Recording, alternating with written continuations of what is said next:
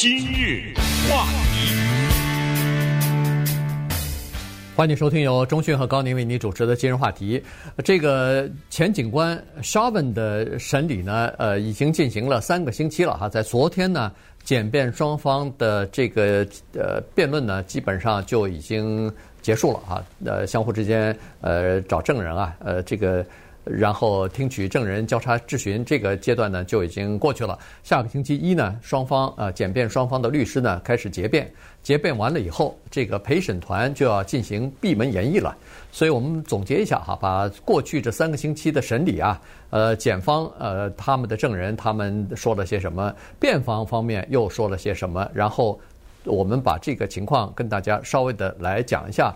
呃，尽管我们都不是陪审员，但是通过这些呃这个检辩双方的证人的证词呢，其实大家也可以做一个判断哈，在你的心目当中，这个警官就是跪在那个弗洛伊德这个黑人的头颈上长达九分钟的这个警官，到底是不是犯了杀人罪？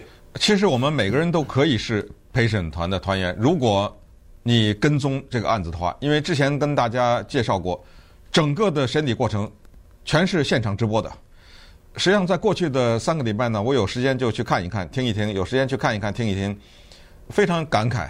因为我们在看电影的时候呢，经常会看到一种叫做所谓法庭戏。嗯。写这种法庭戏的人呢，多数的情况之下，我甚至可以说是百分之百的情况之下呢，他是有一些之前做的研究的。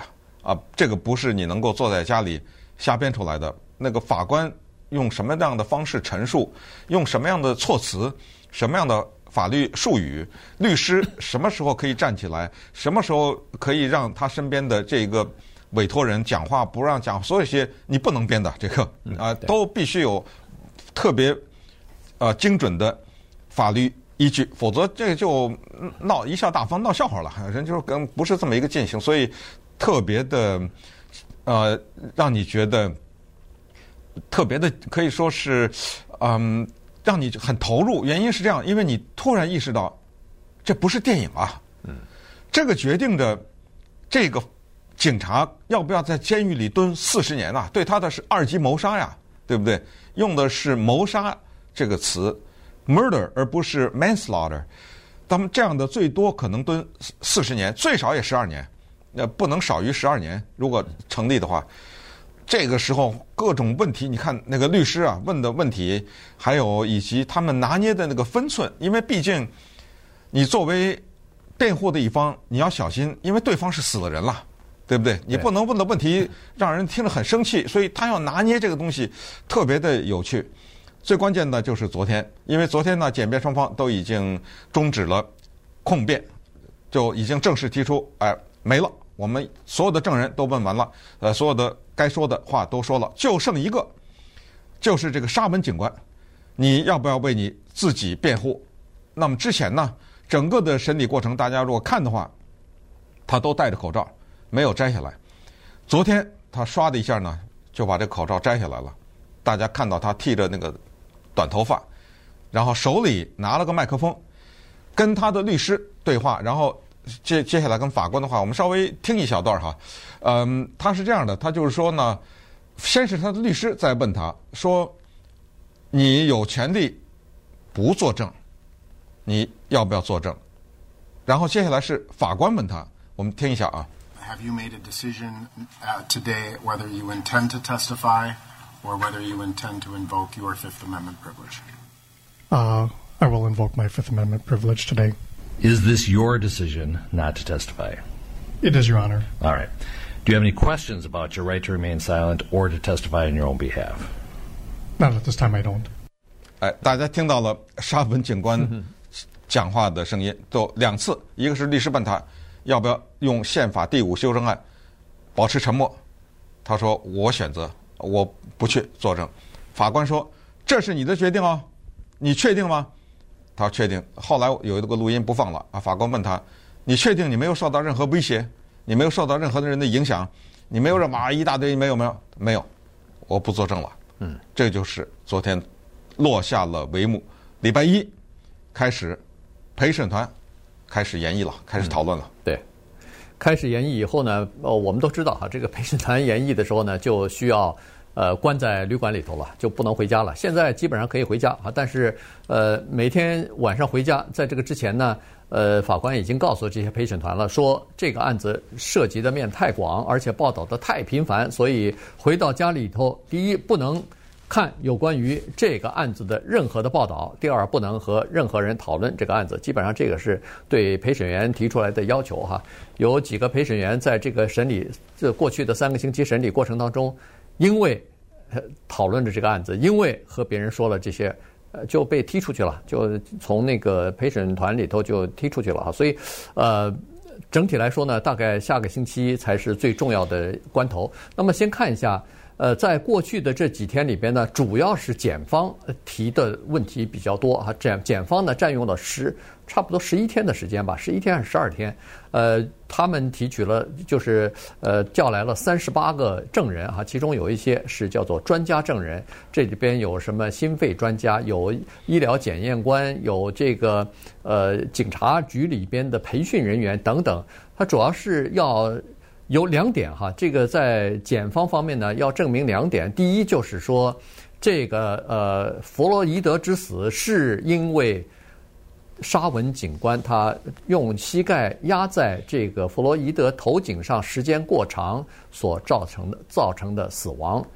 即使不是这个直接的死亡，但是比如说他什么心脏病猝死，这是因为你的膝盖压到他的颈部。如果没有你压到颈部的时候，他不会死，这这必须要他这个检方就是第一要证明这一点，第二要证明的，如果要是警方说警察说我这么做是因为我受的呃警官受学校是这么做的，或者警察局的规定是让我这么做的，那他也没事儿。可是问题，呃，这个检方又传了一些证人来说，第一你根本没有必要压这么长时间，你头两分钟压着是可以理解，或者说是算是。呃，正当的是呃合理的，但是你压这么长时间，再加上这个九分三十秒，对，九分三十秒，再加上弗洛伊德已经多次告诉你说喘不过气，喘不过气来了，你还在压着，这个就已经违反了这个，比如说警察局的规定啊，或者说是教范的要求啊等等，就是你没有任何合理的理由了。那么基本上呢，呃，这个检方就是从这两个方面来一个一个的举证，来证明他第一是错了。第二是，他是造成弗洛伊德死的直接的原因。哎，所以你要看这个审理的话呢，真的很有意思。你会觉得，当检方开始做，他是先来的嘛，他不是交叉的，你一个我一个，他是你检方，你把你所有的牌都打出来，打完了以后，我再出我的牌嘛，啊，辩护我再出我的牌。所以一开始的第一阶段全都是对沙文不利的。你要是看这一段，连他那个警察局局长都说他错了。对不对？是，是，而且当场就把他开除了，当天回去就把他给开除了，连他的同事、他的训练的这些人全都是说是他的错，所以你要看这个的话，你就知道肯定完了。这些人警察，这可是一个举世瞩目的大案呐。嗯。有一个说法说是美国整个的国家在接受审判，你像把这个案子已经定位，全世界的人关心新闻的都知道有这么个人叫沙文。你知道吧？他成了国际人物了，而且你试想一下，如果下个礼拜或者一两个礼拜判决是他无罪的话，这要不动乱才怪呢，你知道吗？对，现在好，现在好多警察局都已经做好准备了。对，而且呢，当然那个法官昨天说那话也很有意思，他就是说他跟那个陪审团语重心长的说，如果我是你们的话，I would plan for long, hope for short。对，这个你们别。想着三呃三天两天能讨论完，打着长期讨论的准备吧。当然，希望越快越好。嗯啊，就这意思。因为法官有经验，他知道这么大型的案子，一个裁决哪能这么快啊？对不对？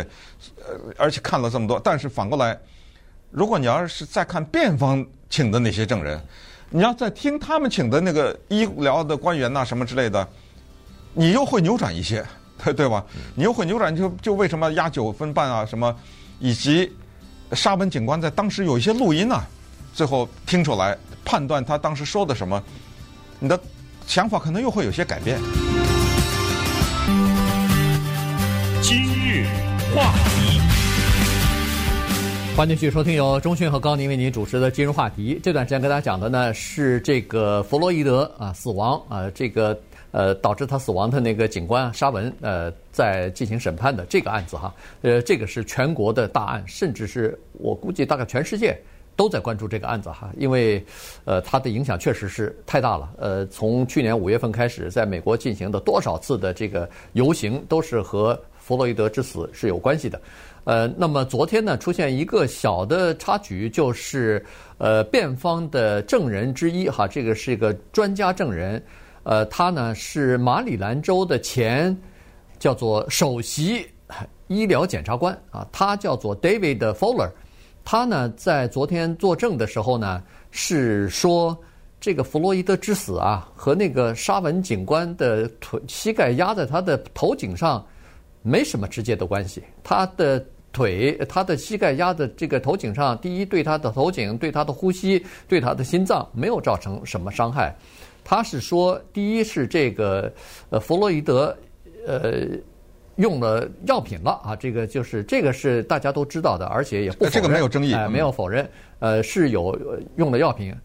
Opioid 啊，这个是第一。第二呢，他是说弗洛伊德有一些自己的基础病啊，比如说是心脏肥大呀，呃，这个他还有新冠那个感染了新冠病毒呢。啊，对，反正就是有一些这方面的原因。嗯、第三，他说出来以前从没有人说出的话，是说他，你如果看那张照片，你就知道他被这个跪压在这个地上的时候呢，就离的那个警车的尾气管、排气管啊非常的近。嗯所以呢，这个那 Dave Fowler 医生呢是说，可能是一氧化碳中毒造成的，他最后的心心脏猝停。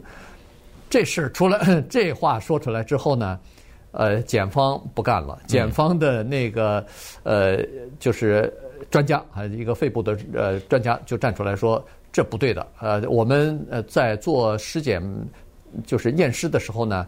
明明发现他肺里边的百或者血液里边的，呃，氧气的成分至少是百分之九十八，也就是说，即使都是剩下的百分之二，还不是都是，即使都是一氧化碳的话，也不会造成一个人的死亡。这个一氧化碳的在那个血液当中的含量，呃，即使是百分之二，呃，也是属于正常的水平啊，不会造成人死亡。他是这么说了一下以后呢。这个第一个验尸官马上就提出来，打电话给检方，呃，就说我这儿有验尸报告，我可以提供数据，呃，但是这时候呢，双方就引起争议来了。辩方的律师说坚决不可以，你这份报告去年就有了，凭什么你为什么一开始没拿出来啊？现在你拿出来的话，对我们不公平，所以要求法官禁止这份报告。在未来的任何时间审理这个案子的时候。呈堂证呃呃变成法庭的证据，否则的话，我们申请这个案子要留审。嗯，最后居然法官同意了。嗯，法官是说，对，在西礼拜一结辩的时候，只要是检方任何情况之下提到有这份报告，甚至是暗示都不行，说是有这份报告的话，我二话不说就宣布这个案子留审。嗯，所以你说哈，现代医学。连一个人是怎么死的都没有定论，因为在检方他也请了医疗专，这个验尸官也出来作证了啊，是啊，他也请来一些医疗专家，他们就窒息而死。所谓窒息而死，就是压的嘛，嗯，喘不过气来。那边说心脏病而死或者其他的这些，你你说是怎么着？这怎么相信？那么还有一个，刚才一开始讲的就是关于沙文作证的这个事儿啊，这个呢确实是一个重大的事件，因为我们没有听过。他自己怎么解释这个事儿，对吧？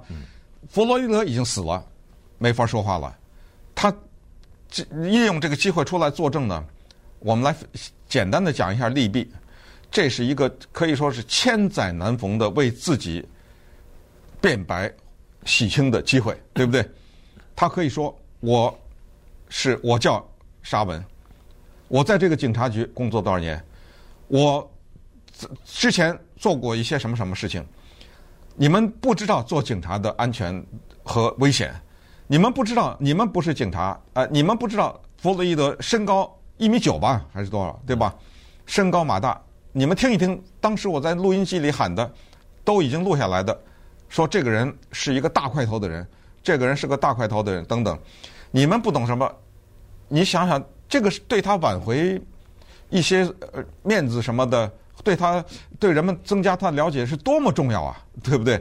他可以让请人好好写一个这种稿子，慷慨陈词的讲一番，但是他选择不讲，原因也可以想象，他也有弊，就是你能想象对方的律师会问你，他能够把你逼死。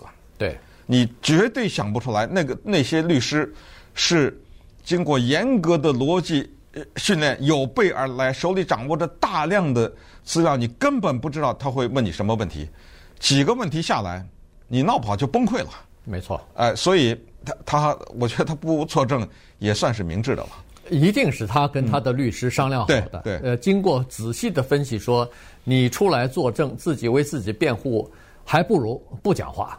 可能会更好一点，但是问题是不讲话也有不讲话的问题，就你心虚嘛，对不对？我给你个机会为自己辩护，你都不辩护，这说明什么呀？所以他怎么选择都有利弊。对，这个这是没办法了，因为你就是现在的问题是在于要警方要检方来证明你是犯罪嘛，所以呢，他尽量少说话，呃，可能会稍微的好一点，因为呃一说话的话。可能说错嘛？呃，一是说错，第二是你不知道哪句话打动了这个陪审员，那陪审员可能最后判你有罪没罪，没罪就是那一句话、两句话啊，就是那一件事儿、两件事儿就改变人家的看法了。所以这个确实是这样。那下下个星期我们基本上就可以呃知道，当然我不知道是不是要才这个避免演绎多长时间哈，但是不管多长时间，它总要有一个结果的。所以下个星期。呃，可能就就会要做好准备。在这个之前，美国的各大城市，包括洛杉矶啊、纽约的警察局都已经做好准备了。因为如果要是宣布他无罪的话，因为在呃以前的很多的场合之下，警察大部分都是被判无罪的哈。所以呢，在无罪的情况之下宣判的时候呢，呃，那个如果要是有了暴乱，那可不是只是明尼苏达呀，那全美国其他的城市可能都会或多或少的出现这样的情况。